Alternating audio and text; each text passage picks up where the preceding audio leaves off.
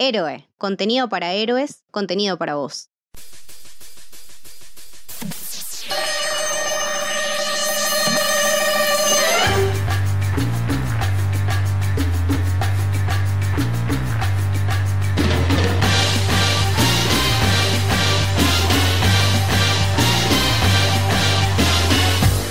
Bienvenidos, bienvenidas al Camino del Héroe. Mi nombre es Lucho Torres Toranzo. Estoy acá con mi amigo Santi Besuk. ¿Cómo anda, genio? ¿Todo bien?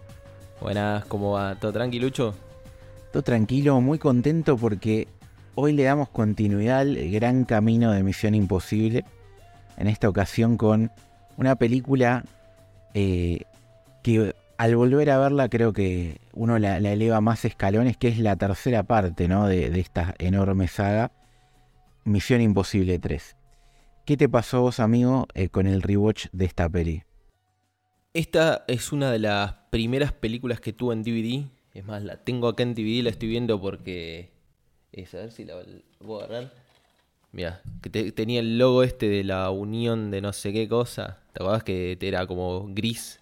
Pero bueno, a, lo que voy es que también es reflejo de una época, momento en el cual el DVD empezó a ser todavía más, más popular eh, fue durante mucho tiempo mi película favorita de Misión Imposible, hasta que llegó una en la que vamos a hablar en un par de episodios. Eh, la volví a ver y me acordé porque había sido mi película favorita y me acordé por qué me cae tan bien Jen Abram como, como director. ¿A vos qué te pasó? Me pasó exactamente lo mismo. Primero que esta es la primera película de la saga que fui a ver al cine. Y me pareció uno de los inicios de, película de género de acción más espectacular que podemos tener. Después ahora lo vamos a, analizar un, poco mejor y, a charlarlo. Y nada, me, voló la cabeza y, acabas de nombrar a J.G. Abrams. Y creo que podemos darle no solamente continuidad a la saga con, con, la tercera, sino también a marcar ciertas cosas que se van repitiendo en estas películas. Y en este caso es que hasta ahora, en, la tercera entrega de, de la saga, tuvimos un director por cada una de ellas. En este caso toca J.J. Abrams y como pasó con John Boo y como pasó también con Brian De Palma, estamos hablando de una película que se siente aún perteneciendo a un universo y, teniendo que cumplir ciertas funciones, una película de autor. Pero lo más loco de todo esto es que J.J. Abrams en esta película es su ópera prima. Es la primera película de él como director de cine ya venía teniendo una enorme experiencia en la televisión con Lost, por ejemplo, que es eh, para mí uno de los puntos más importantes de la historia de la televisión y, quizás eh, el producto televisivo que cambió para siempre la, televisión y, que la hizo lo que estamos haciendo hoy. Pero qué loco que un chabón eh, en su ópera prima y que hoy ya conociendo más su carrera, sus puntos altos, flacos, haya tenido un comienzo tan fuerte, ¿no? Sí, él venía de, hacer la serie de televisión Alias y estaba editando el piloto de Lost cuando, eh, cuando estaba ahí próximo o en la preproducción de Misión Imposible 3. Y sí, tiene una marca muy personal que si ustedes se ponen a ver, es una de las marcas personales eh, más fáciles de detectar en el cine. Así como, por ejemplo, voy a tirar, salvando las distancias, Martin Scorsese y la utilización de los colores rojos y los tonos rojos en sus películas, eh, Abraham tiene lo que se llama lens flare, que vendría a ser como los reflejos sobre el lente, es un efecto, esos efectos falopa que tiene Instagram, bueno, él lo usa y lo usa muchísimo y en todas las películas posteriores a él están en todas lo usando capaz que cada vez un poco más camuflado, como él mismo para no quemarse, pero es muy característica de esta película de Misión Imposible y de toda su filmografía. Entonces tenemos este sello autor que es fácilmente detectable también. Sí, sin dudas, como habíamos dicho en su momento, el estilo de, cámara de plano con De Palma o las famosas palomas John Boo, eh, el flare de Abrams es totalmente característico y, ya se ve implementado en, esta película. Y también para seguir hablando de, cosas que se repiten en, esta saga y en este caso atarlo con directores, estaba pensada esta película sale en 2006, es decir, una década después del estreno de la primera, pero no estaba ideada para que salga en esta fecha, sino antes. y por la complicada agenda de Tom Cruise se volvió a, postergar porque en ese momento estaba haciendo eh, con Spielberg eh, La Guerra de los Mundos y, otros proyectos. Eh, había otros directores que estuvieron en el medio y que estuvieron cerca de, participar. Uno de ellos, por ejemplo, David Fincher, ¿no? Un director también de, los mejores de la historia para mí. Venía de Seven, de eh, Panic Room creo que había sido más o menos contemporánea, no contemporánea, pero un par de años antes, creo. Sí, y lo peor es que no me acuerdo qué película eh, decidió Fincher por sobre Misión Imposible, que lo loco es que esa otra película... Eh, Zodiac, si no me equivoco. creo que después hizo posterior, eh, o sea, cuando se bajó de Misión Imposible 3 hizo Zodiac, no sé si era esa la, no, que y te iba a decir, dice, bueno, Misión Imposible no, porque estoy trabajando en, una película que lo loco es que esa película no se hizo al final. Entonces, fíjate cómo es el destino que, si bien Fincher hizo una gran carrera y, y Abrams la rompe en esta película, como a veces las decisiones ¿no? de los directores, decir, eh, voy por este proyecto y encima ese proyecto no se termina dando y dejas pasar esta chance. Pero bueno. ¿Te acordás que hablábamos nosotros en los episodios anteriores del What If? Que Misión Imposible, hasta ahora tenemos tres películas y un millón de what if de qué hubiese pasado sí, porque el que hubiese pasado sí era qué hubiese sido Misión Imposible si era Fincher, porque son dos autores con una eh, pluma muy distinta. O sea, hubiese sido una película totalmente distinta.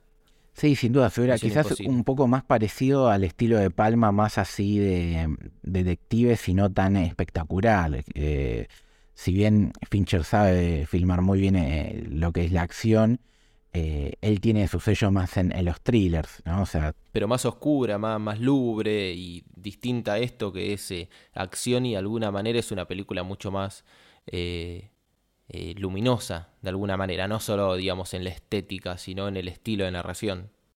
Sí, sí, sin duda es que eso hubiera cambiado.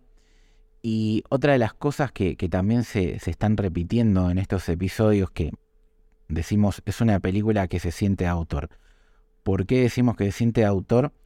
Por estas marcas que, resaltaba Santi, pero también porque cuando vos empezás a ver el equipo detrás de, la película y empezás a analizar quién es la persona detrás del guion, quién es la persona detrás del montaje, en este caso te das cuenta que son todos colaboradores de, de Abrams, ¿no? Tanto en este caso la fotografía con Daniel Mindel, que no había tenido una gran ocasión en su carrera, el guion con Roberto Orsi y Alex Kurzman, o el montaje con Marianne Brandon y Mary Jo Markey, eh, son personas que antes, durante y después en la carrera de Abrams fueron muy importantes. Eso lo hemos visto que se repitió tanto con De Palma como con John Boo, que la producción de Tom Cruise les permite decir, bueno, no solamente te elijo, sino que te doy libertades creativas de vuelta, dentro de lo que tiene que ser una película de Misión Imposible. No me vas a hacer una comedia en, e, este tipo de cosas o una película de terror, pero dentro de lo que tiene que ser el sentimiento o, o el alma de una película de esta saga, se le da libertades creativas para que los directores trabajen y desarrollen su mirada, ¿no?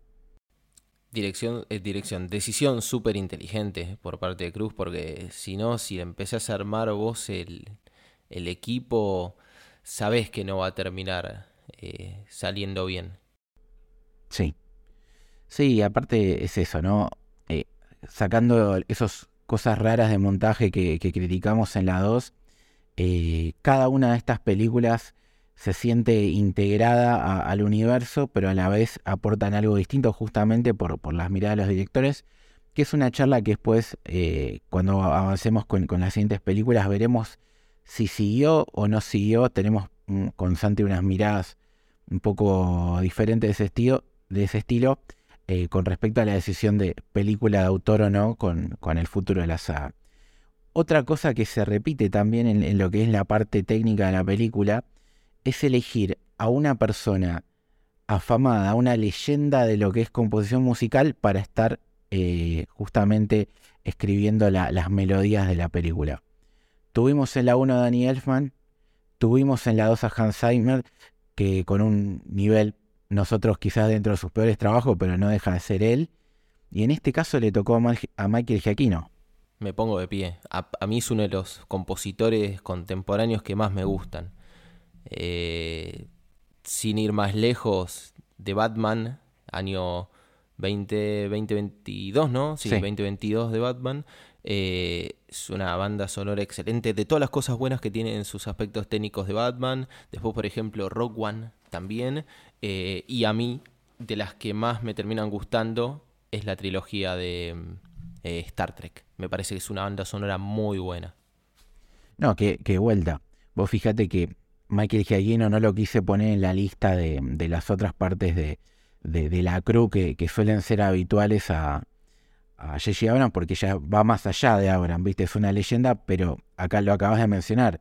Es un colaborador que ha sido parte de otros proyectos de Abrams, entonces también se mantiene este concepto de equipo liderado por el director en todo sentido, gente de su confianza y Giacchino, pese a ser quien es, también es eso porque trabajaron juntos en, en las muy buenas nuevas adaptaciones de Star Trek, ¿no? Sí. Y, y- vamos a poner un paréntesis para los que no escucharon el episodio de Argentina 1985, El Camino al Héroe. Eh, Michael Giacchino fue parte de, de la película como productor musical, así que también estuvo relacionado de alguna manera con Argentina. Sí, sí, ni hablar. Un mega crack total.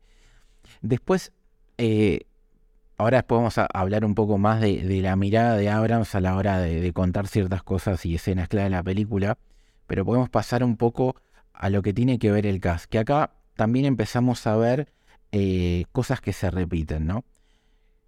Por un lado, ¿sabes lo que me volvió a llamar la atención? Que cuando estaba viendo la película, que yo la había visto por última vez en el cine hace mil años, básicamente, cuando salió en el 2006, mm, y, al volver a verla es decir otra vez, mirá la cantidad de caras súper conocidas que aparecen en la película en roles quizás súper pequeñitos, ¿no?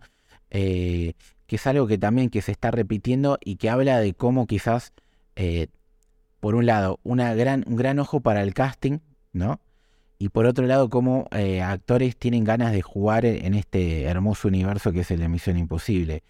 El, el ejemplo más claro, porque, y el primero que quiero nombrar porque tiene un rol súper chiquitito, es el de Aaron Paul.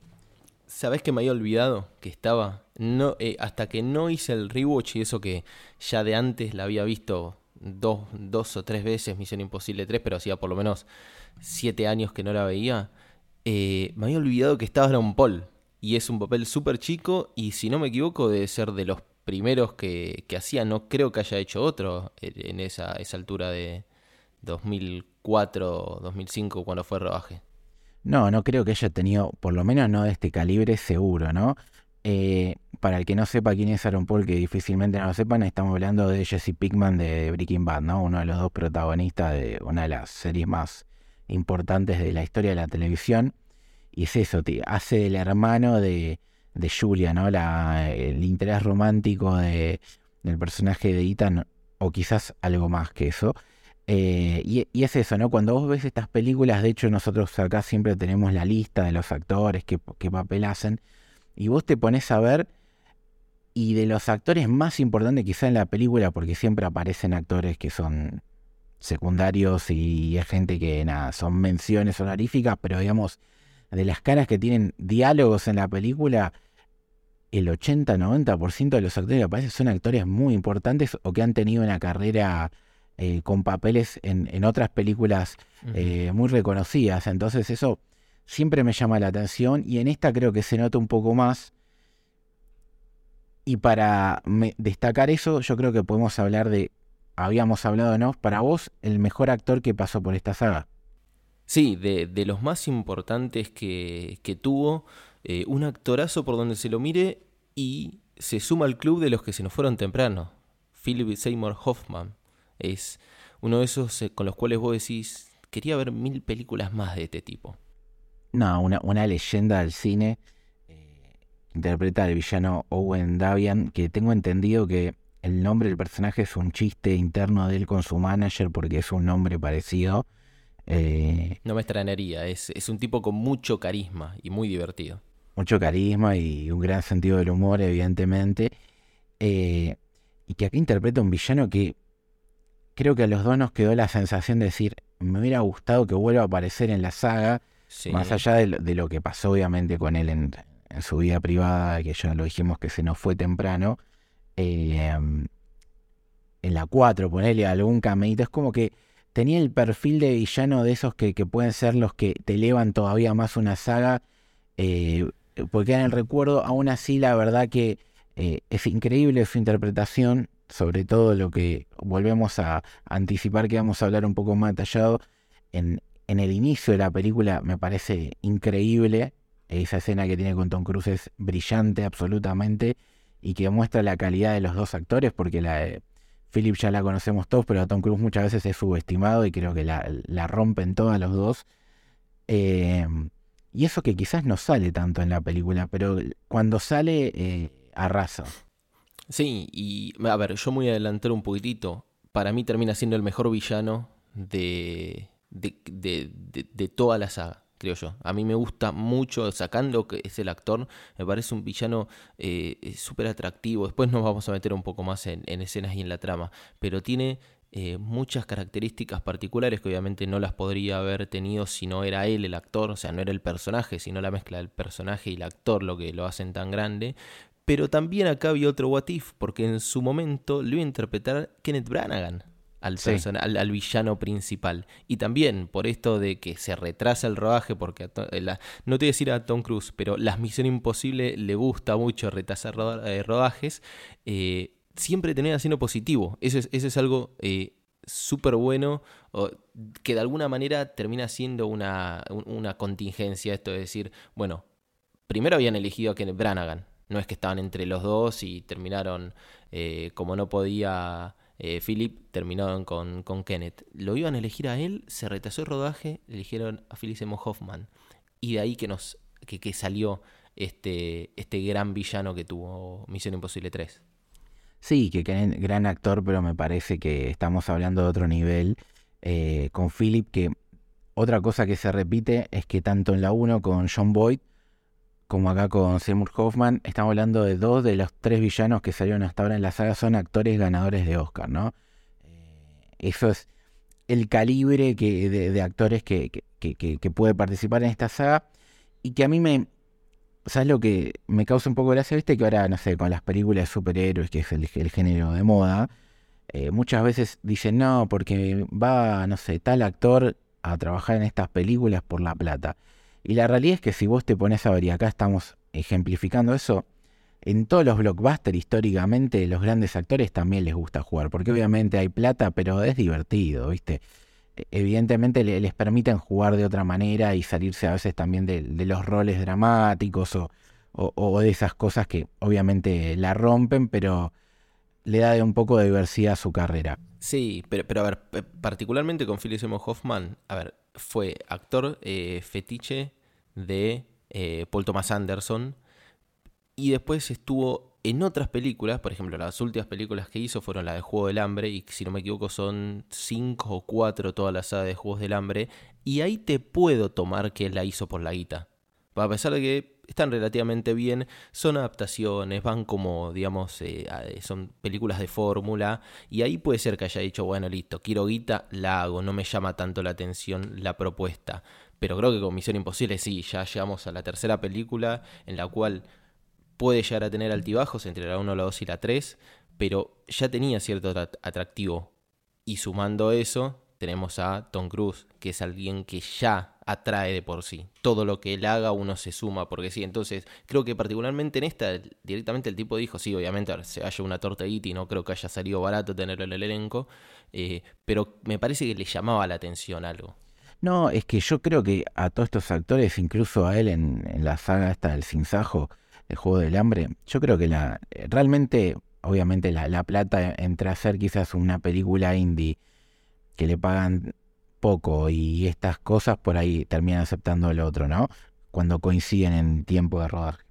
Pero yo creo que los actores de este calibre no, no necesitan eh, tanto esa plata, ¿entendés? Entonces si están ahí es porque realmente hay algo que los atrae de alguna manera o es la posibilidad de jugar a hacer otra cosa diferente.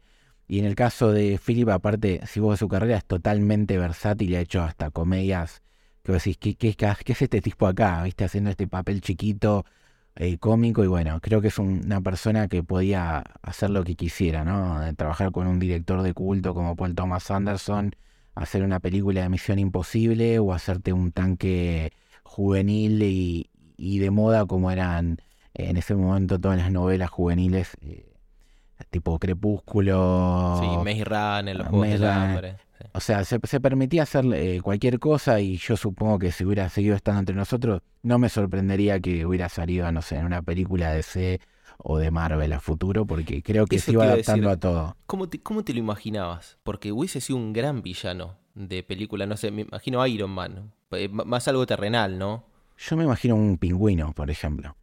¿No? Uf, sí, sí, sí, sí. Yo me imagino algo así, tipo, eh, o sea, superhéroes más terrenales como Batman y Iron Man.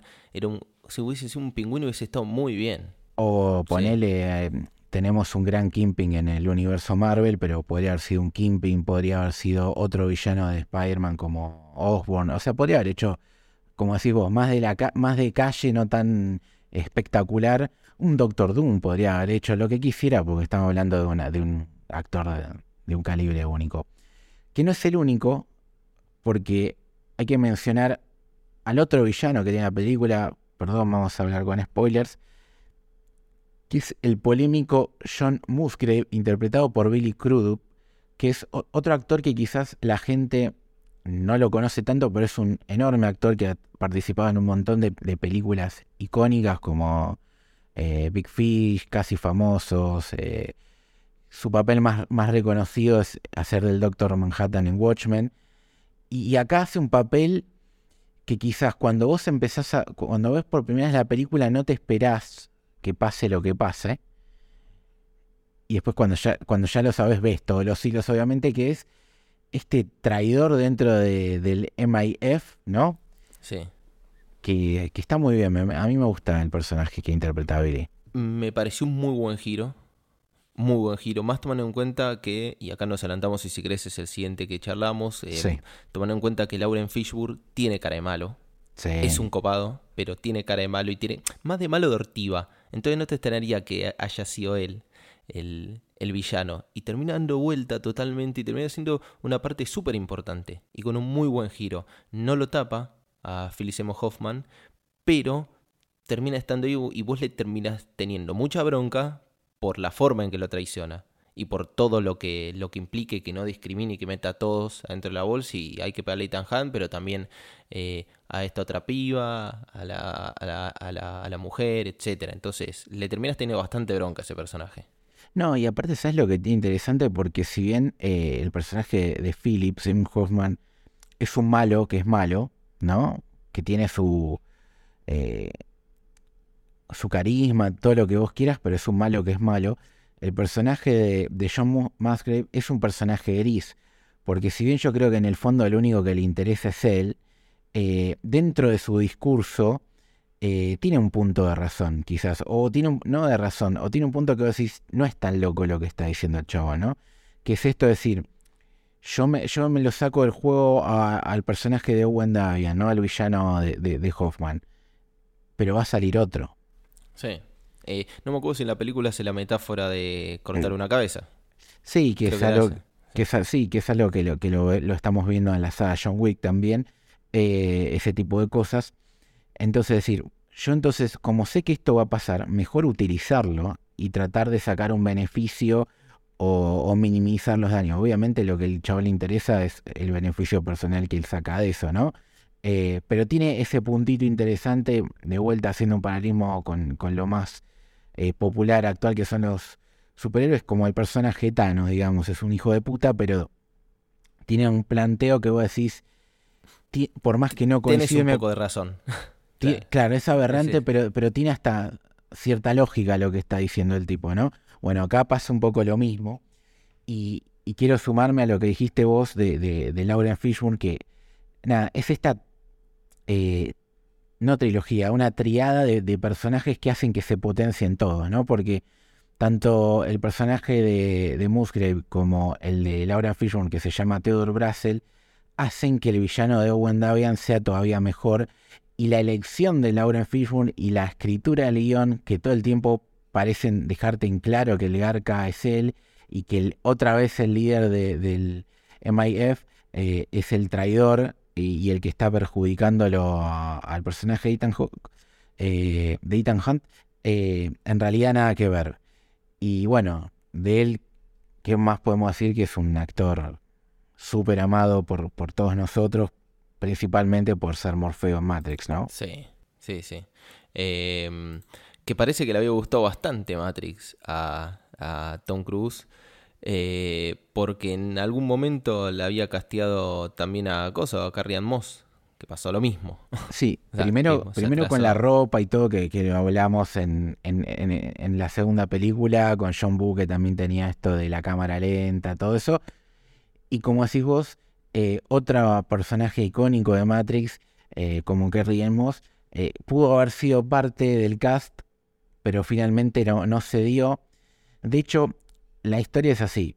Nosotros en la 2 tenemos, y lo hemos hablado, un personaje que hace que por primera vez Ethan tenga un hecho amoral con tal de salvar a, la persona que, que, lo mueve, ¿no? O sea, te, tiene, se corre un poco de la línea. Y estaba todo dado para que repitiera la actriz de, esa película. Que, sí, querían que repita el personaje de Tawin Newton. Eh, supuestamente lo que ocurrió es que ella quería estar con su familia. Tiempo después salió una entrevista donde hablaba mal de, Tom Cruise, yo qué sé, pero después cuando la lees te das cuenta que está medio sacado de contexto algunas declaraciones. Y la idea era repetir ese personaje, como no pudo ser, la quisieron llamar a, a Carrie Moss. Eh, también se cayó, estuvo eh, Scarlett Johansson también metida por ahí en un momento, y la terminaron eligiendo a, Michelle Monaghan para interpretar a Julia, y crearon un nuevo personaje un nuevo personaje y, por ello llevaron la saga a otro nivel con, respecto a, lo que es la historia de amor de, de, Ethan y que es un personaje que vamos a ver que vuelve a tener presencia en la saga. Esta es su presentación, que no es nada más y nada menos que la esposa de Ethan Hunt. Sí, eh, un personaje que, a ver, eh, no lo vamos a comparar en ese sentido con James Bond, que digamos está con una mina en cada puerto. Eh, Ni es el tipo más familiero, al estilo familia, Dios y, patria. Pero acá lo vemos de manera sorpresiva, porque es apenas arranca la película, ya en pareja, casado y queriendo sentar cabeza. Es más, ya habiendo sentado cabeza porque queda como instructor y se tiene que volver a meter en el campo por una contingencia. Entonces ya es otro perfil y por más que no la conozcamos a ella, a, digamos, no a Michelle Monaghan, sino al personaje de, Julia, nos da una idea más o menos de, de qué era lo que quería eh, Ethan Hunt. Que no nos habíamos encontrado con eso nosotros en el final de Misión Imposible 2. Final de Misión Imposible 2, el tipo iba a seguir siendo eh, agente. Hay un tiempo, hay un espacio implícito ahí en el cual dice, bueno, me cansé, conocí a alguien, siento cabeza. Sí, lo que estaba claro después del final de Misión Imposible 2 es que había algo en, la mente de, Ethan que era decir, eh, ¿hasta cuándo puedo seguir estirando esta vida? ¿no? Entonces, debe haber aparecido el personaje de Julia, que aparte, nada que ver, estamos hablando, Ethan es un, si bien es un agente, es un asesino, ¿no? Está más acostumbrado a, a lo que tiene que ver con sacar vidas, por más que salve muchas en el proceso y Julia justamente es una doctora, ¿no? Entonces es, todo lo contrario. Entonces es como un escape no solamente de, un mundo complicado, sino eh, opuesto, ¿no? Y, nada, y, es un personaje que hay un, hay un carisma, hay un, una buena conexión entre los dos y que va a tener repercusiones. Y hay otra mujer muy importante para, para el personaje de Ethan en, en esta película que es el personaje de Lindsay Farris, interpretado por Kerry Russell, que es la que rompe con esta nueva vida que le estaba creando. Como vos bien dijiste, Sandy, él está teniendo ya un, rol más de, instructor, no, no, no, tanto de salir a la calle. A su mujer le dice que, tiene un trabajo normal. Y en ese rol de instructor, él tiene un aprendiz que es este personaje de Lindsay Farris, que es la que provoca que él tenga que volver a salir a la calle porque la, capturaron, la tienen atrapada y él tiene que ir a hacer una misión de rescate para salvarla, que tiene unas consecuencias complicadas. Sí, una escena, la, escena del helicóptero en el momento en el que se muere ella es, es fuertísimo visualmente. Es este, que te termina liquidando, notás como lo, lo, lo parte a él eh, y cómo de a poco, que no, no me acuerdo, o sea, sí nos había pasado eh, con el interés amoroso de la 2, en el cual él se cuestionaba las cosas que hacía, o mejor dicho, había limitaciones en su trabajo en la Fuerza de Misión Imposible por lo mal que le podía hacer a la gente que tenía al lado. O sea, no te puede importar tu jefe, tus compañeros, o no podían correr riesgo, eh, pero él ya como algo le hizo clic ahí y acá ya constantemente está, o tiene mucho que perder, digamos. Ya la termina perdiendo a, a su mm, eh, a Lindsay y después termina corriendo riesgo de perder a su esposa. Entonces se empiezan a jugar un montón más de cosas en la vida de Ethan Hunt. Sí, que también es algo que seguramente lo vamos a echar en otros episodios, lo marca para el futuro, ¿no? Esta cosa de los vínculos y, el peligro de los vínculos en, este mundo en, el que él es parte. Eh, Russell, que, era el personaje que iba a interpretar Scarlett Johansson supuestamente y que termina interpretando ella, casualmente eh, parte muy importante de una película muy de moda en estos días que es el, el, oso cocaína, eh, Cokenberg. Eh, que nada, que, que, es parte de esa película, estuvo en episodio 9 en un rol ahí chiquito, eh, en el amanecer del planeta de los simios, es una chica que, que nada, que, que, cuando la ves decís, la tengo de un montón de, lugares y, como muchas de las actrices que, que son parte de esta película eh, están en el prime de, su belleza cuando son parte de, estos rodajes y que tiene un, papel muy chiquito, pero me parece que mucho carisma, ¿no? La verdad que que toda esa escena eh, te ganas de, haber visto más del personaje. Sí, muy canchera y te das cuenta por qué eh, Ethan Hunt la había eh, recomendado para el campo. Una muy buena gente, que habiendo sido cagada a palo y teniendo una bomba metida en el cerebro, la mina agarró una 9 milímetros y empezó a cagar a todos a tiro. O sea, una muy buena gente que lamentablemente no pudimos disfrutar, pero era, la lógica de esa eh, de esta etapa de Ethan Hunt entre la 2 y la 3 que nos perdimos. Sí, y que lo, loco es que, la película tiene como una escena de un desfibrilador te puede poner tan nervioso, ¿no? Pues ni siquiera lo llegan a utilizar, eso es lo más loco, ¿no? La cuenta atrás mientras tenemos una escena en helicóptero brutal esquivando eh, molinos de viento que generan energía eólica y otro helicóptero lanzándote misilazos, es increíble. Eh, y, mientras tenés atención todo el tiempo, decir, che, loco, activalo ya porque se, te muere y se, se, termina muriendo, lamentablemente.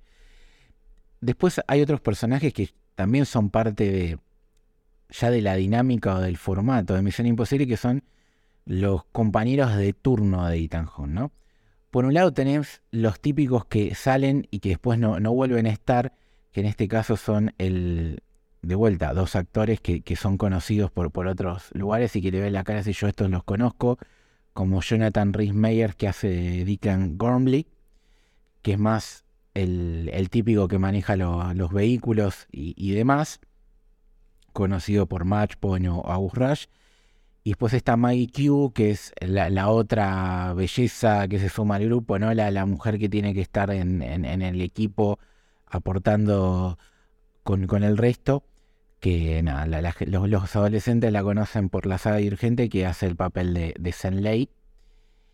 Y otra adquisición que yo no me acordaba en su momento que aparecía en esta película, pensaba que en mi memoria que aparecía ya en la 4 para quedarse que es Simon Pegg como Benji Dam, ¿no? Alguien que a puro carisma eh, se transformó en uno de los personajes más queridos de, la saga, al igual que, bueno, el ya mencionado en todos los episodios, eh, Vin Rames como, como Luther, ¿no? Que ya, ya dijimos que está en todas las películas, pero Simon Pegg es como una adición de lujo para, para el futuro, ¿no?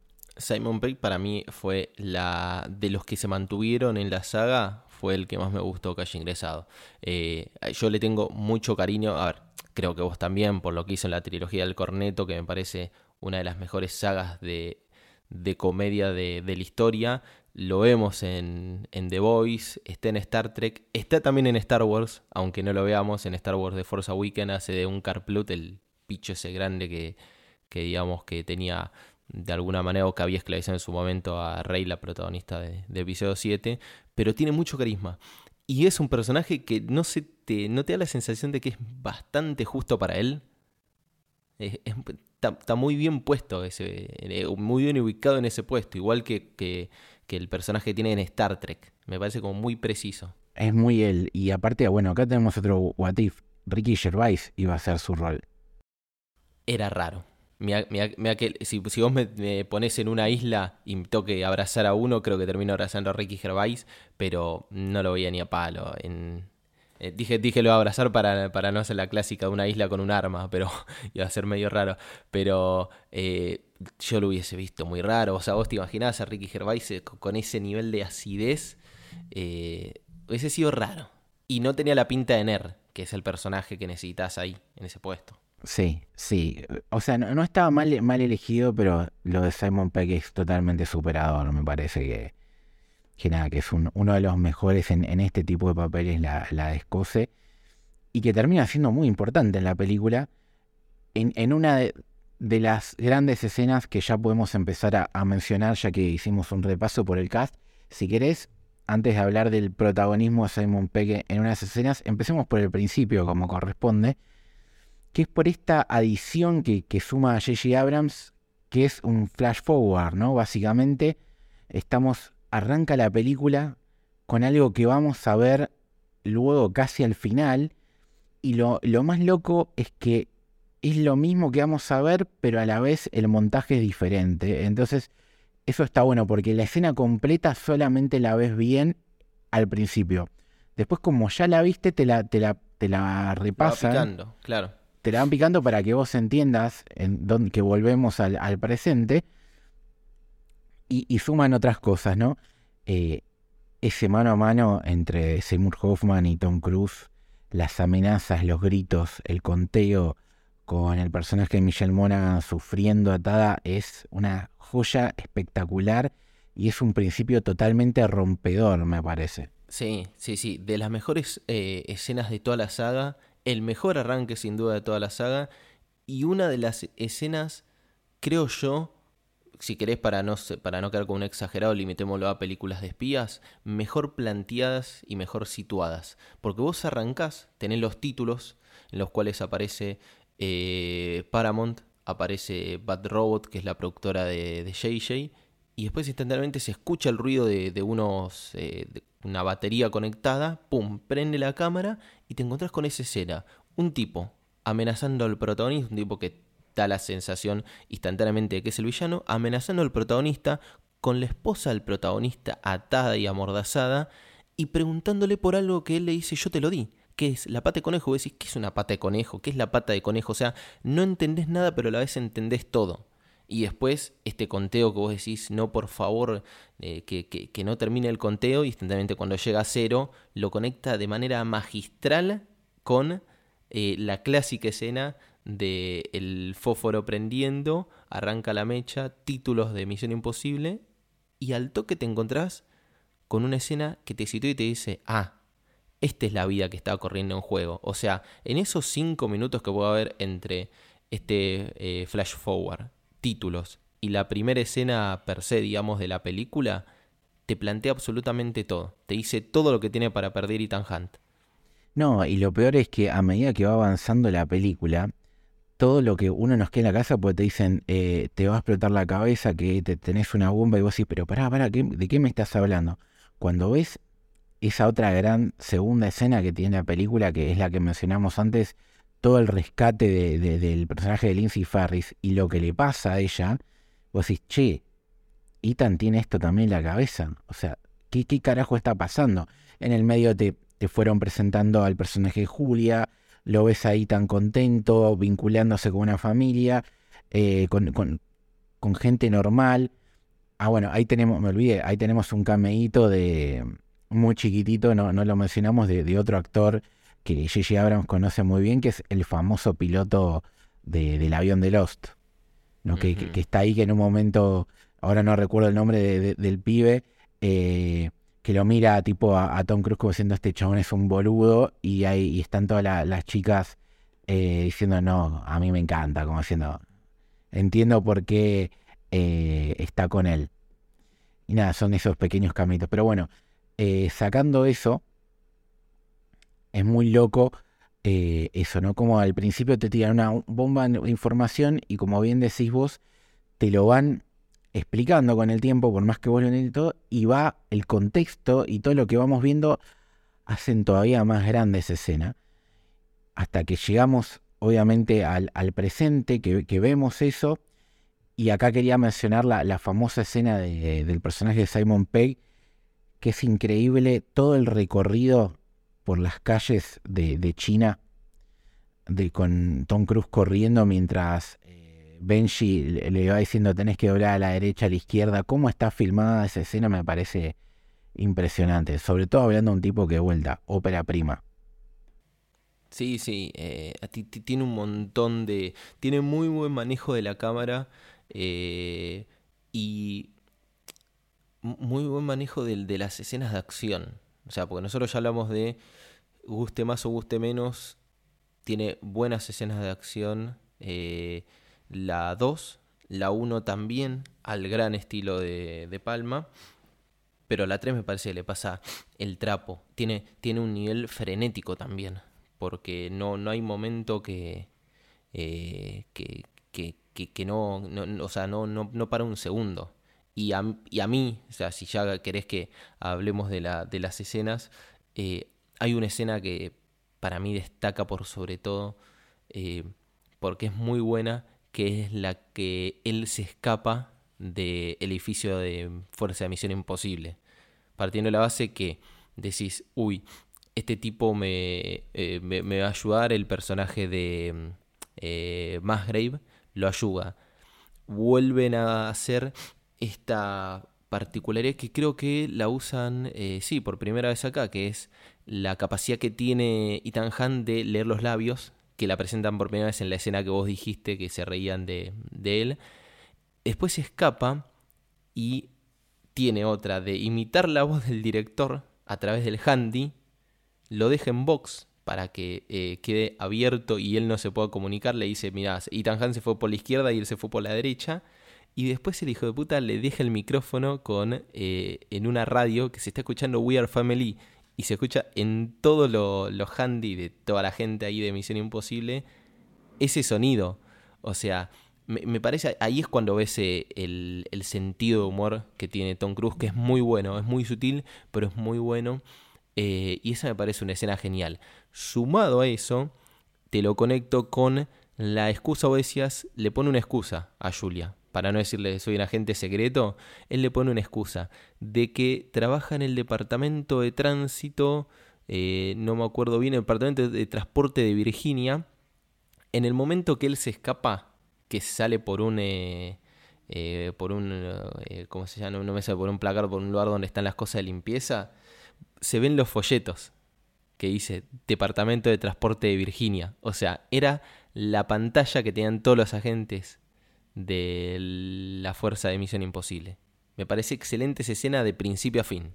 Es que sí, coincido rotundamente con vos y me viene a la mano algo que quería destacar también de la película, que hay un elemento que lo hemos mencionado que se repite eh, hasta ahora en estas tres películas, que es, primero, Tom Cruise cayendo, ¿no? Con, colgado un cable. Y por el otro lado, el uso de las máscaras, ¿no? Y lo que es muy bueno en esta película, no solamente en esto que voy a decir, sino en muchos detalles como el que vos acabas de mencionar, es como Gigi Abrams se preocupa de los detalles. Si bien eh, la famosa pata de conejo es algo que no sabemos qué es y nunca lo vamos a saber. Y hasta hay porque un no es necesario. Porque es el tema. No porque, lo necesitas. Porque no es necesario y es lo que hablamos también de en la primera película con o en la segunda, no me acuerdo cuál fue, que es como, como mencionamos en el pasado con Hitchcock y, y, los McGuffin. O sea, realmente no es lo importante, por lo menos en esta película, la pata de conejo. De hecho, hay un chiste sobre eso. Pero sí los detalles. Porque en muchas películas, y, ha pasado acá y ha pasado en otras de, de, este estilo, pues decís, ¿cómo hizo para conseguir la voz de, Seymour Hoffman? ¿Cómo hizo para conseguir la, la, máscara de la cara? Y acá te lo muestran. Y lo explica y no termina de ser redundante porque la explicación es un mimo nerd. que J.J. Abrams es un gran nerd. Entonces decís, che, pará, dale, que eso, a ver, no son superhéroes, no lo hace por arte de magia, no, te explica él eh, el cómo se hizo. Es un, es un make-off de todos los gadgets que tiene Misión Imposible. No, y, claro, y aparte, no solamente te lo muestran y, como bien decís vos es un mimo para nosotros, sino que está bien rodado, porque mientras vos ves a, Maggie Q sacándole fotos y, le tira la copa de vino, te pones tenso y el tirarle la copa de vino tiene una lógica para que vaya al baño, para que a la vez, mientras tanto, Ethan Hawke y Jonathan Rhys Myers hagan el hueco en la pared justo para que el, eh, el guardia no los vea y cuando salgan lo caguen a trompadas, le, ponga, le haga leer el texto modulador de voz, el otro tenga el cuerpo del personaje de Felicity Horman y mientras tanto lo tenés a Luther tratando de, activarlo, no le carga y te entra el guardia, entonces todo eso te pone tenso y son dos, tres escenas que están muy bien rodadas, eh, muy bien generados los climas, solamente para explicarte algo que en un montón de películas te lo dan por hecho y decís, bueno, porque es así, ¿entendés? Y acá no es solamente porque así, porque lo estás viendo en la, la cocina detrás de eso, ¿me entendés? Claro, a ver, un gran ejemplo para contraponerlo es James Bond. Perdón que vaya tanto a eso, pero yo creo que entre James Bond y Ethan Hunt son como los dos agentes de, o los espías más conocidos de, la historia del cine. James Bond tiene un montón de gadgets, nunca te lo explican. Fíjate siempre cuando va a Q y le dice Bond, este reloj sirve para esto, este zapato, esta virome, nunca le dice, acá hay un mecanismo que directamente es algo totalmente irrisorio, tipo, este reloj inutiliza todos los radares que tenés en 50 metros, no te explica por qué. No es porque algo sea mejor que el otro, ¿no? Yo soy muy fanático de, de James Bond, pero acá tenés la diferenciación. Uno no se preocupa por explicártelo y otro sí. Y no termina siendo redundante ni termina siendo aburrido. Sí, sí, sí, tal cual son estilos, o sea, ninguno es, mejor o peor, pero está bueno el cariño que hay detrás para contarte algo que muchas veces eh, te queda la duda y contarlo de una manera tan, tan increíble. Y, me voy a repetir de vuelta, recordemos que esta es la primera película de J.J. Abrams, ¿no? Un director que lamentablemente ha sido bastante vapuleado, me parece, desde mi punto de vista, injustamente por lo que pasó con Star Wars nosotros. Igual es raro, ¿no? Porque, a ver, ¿qué otra película encontrás? Yo, por ejemplo, si alguien me dice, mira, eh, episodio 9 es mala película, yo le digo, tenés razón. Yo como fan de Star Wars me duele, pero le digo, tenés razón. Después me dice cualquiera de las otras películas de Abraham que es mala y se la discuto de acá a 35 años. Porque no, no hay chance de que las demás películas sean malas de J.J. Abrams eh, numeralas, no, no, no hay. Super 8 te puede gustar más o menos, pero es un homenaje hermoso a ET, no termina siendo plagio. Se nota lo parecido que es eh, a Spielberg. Star Wars, no, episodio 7 no es mala. Es una muy buena película. Muchos dirán, eh, está muy copiada de episodio 4. Tiene la misma estructura, pero sigue siendo buena. Sí, aparte, er, a ver, hay, hay que esto por ahí no, es el lugar, pero es algo que nos suele pasar a nosotros en, Héroe, de debatir, porque los chicos, la mayoría, y supongo que tu caso también, pues no lo hablamos, pero estoy casi seguro que sí, ponen episodio 8 en un nivel altísimo dentro de lo que es Star Wars en general, ¿no? No solamente... Yo hago revés. para, mí, para mí episodio es tan criticable, me termina gustando más episodio 8, pero es tan criticable episodio 8 como episodio 9 tienen sus cosas malas. La única que zafa de la que zafa. Ya a mí siempre me va a encantar y las vi 35.000 veces hasta episodio 9.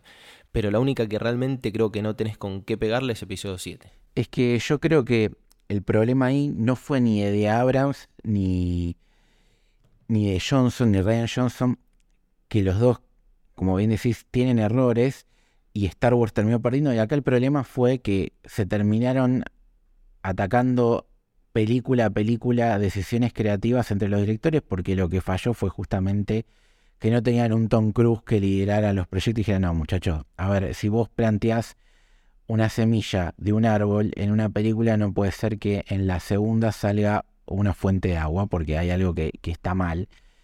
¿Entendés? Y, en la, y cuando vuelve el otro, en la fuente de agua en verdad era un árbol que estaba, estaba imaginado y no era una, y era un agua. Bueno, entonces eso obviamente genera un problema y bueno, Lamentable. Que, no fue, que no fue responsabilidad, como decías vos, de ninguno de los dos, porque vos te pones a empezar y episodio, perdón, ya nos pusimos en el camino de los Jedi, pero episodio, episodio 8 está mal planteada en el sentido que, le, de, para decirlo rápido, a Ryan Johnson le chupó un huevo lo que seguía después.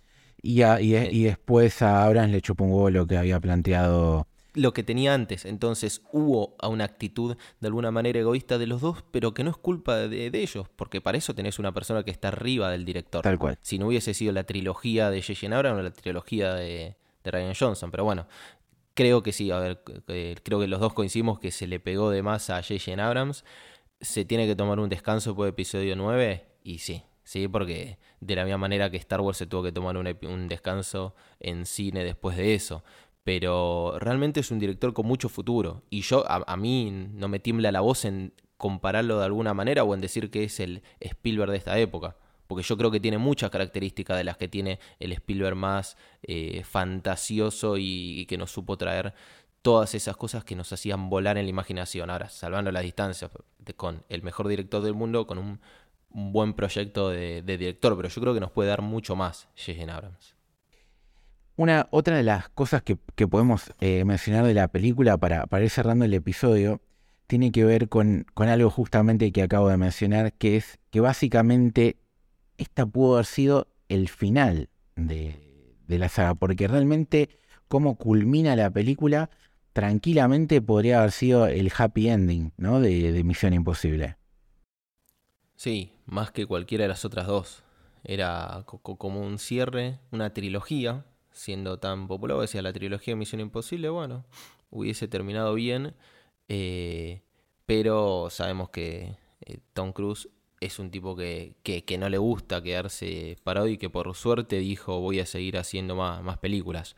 Más allá de que haya sido criticado en su momento o no, lo principal que necesitas para continuar una saga es la recaudación eh, y casi que lo, lo triplicó eh, respecto del presupuesto, así que ese era como el primer visto bueno para continuar. Sí, sí, y tuvimos que, que ya lo hablaremos en el siguiente episodio, pero de acá a la siguiente, a la cuarta película, pasaron cinco años, entonces quizás en algún punto hasta se lo habrán planteado, decir, che, esto estaba muy redondo, hace falta, y por suerte para nosotros, y ya lo hablaremos de vuelta en el siguiente episodio, tuvimos Protocolo Fantasma y seguimos teniendo películas en el horizonte para, para ver y disfrutar de esta saga pero creo que claramente Misión Imposible es una película que está totalmente a la altura de, de lo que es esta saga y, y- es de las mejores, por lo menos para, para nosotros, y, y nada, la bancamos a, morir. Así que bueno, amigo, eh, ¿dónde la gente te puede leer, escuchar y, y todas esas cositas? Me pueden escuchar eh, acá de vez en cuando en la, la enorme familia de, Héroe y me pueden leer en Twitter como en Instagram eh, como Santi Obesiu con B larga, Z y K final. ¿A vos, Luchito? A mí en L Torres Toranzo, Torres con S, Toranzo con Z, en Twitter e Instagram. Eh, más que nada ahí hablamos de, Boquita y esas cosas, no, no tanto de cine, pero vamos metiendo. Lamentablemente eh, mi público me demanda ese tipo de cosas.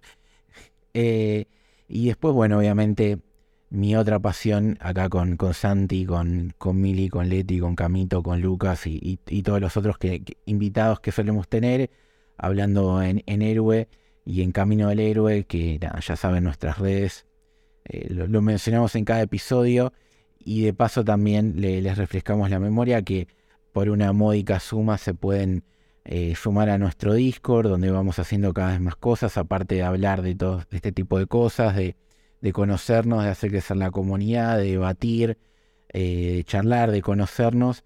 Tenemos secciones como agendas interactivas y, y otras cosas, entre las que está el delivery de camino, que es una sección que se nos ocurrió sumar este año, que básicamente es proponerle a la gente de la comunidad que nos diga algún episodio que les gustaría que hagamos y que ya habrán visto que, que está sucediendo.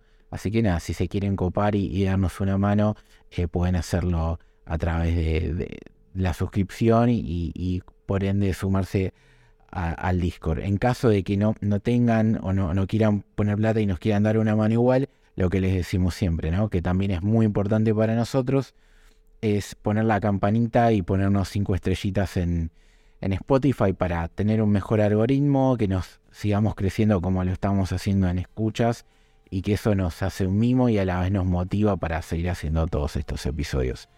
Así que nada, esperemos que les haya gustado el episodio de Misión Imposible 3